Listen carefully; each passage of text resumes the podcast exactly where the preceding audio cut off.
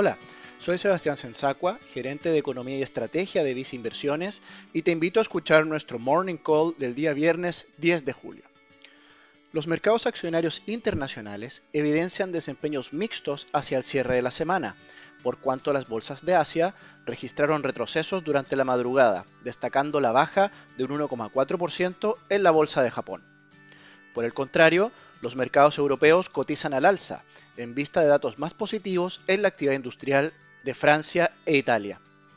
Así, el principal índice bursátil de la zona euro evidencia un aumento de 0,4% el día viernes.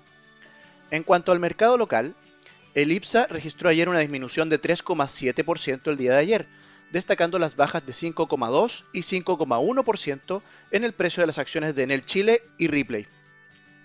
Finalmente, en la renta fija se ha observado un comportamiento mixto, por cuanto los activos de renta fija internacional de mejor clasificación de riesgo evidenciaron ayer un alza en su valor, mientras que en el caso local se registró una baja en los precios de los instrumentos de deuda.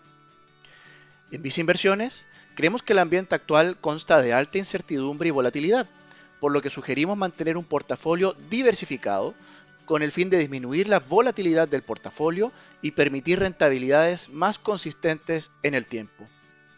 Lo anterior creemos que se encuentra bien reflejado en nuestra recomendación de fondos mutuos a tu medida, así como nuestros portafolios recomendados para cada perfil de inversionista.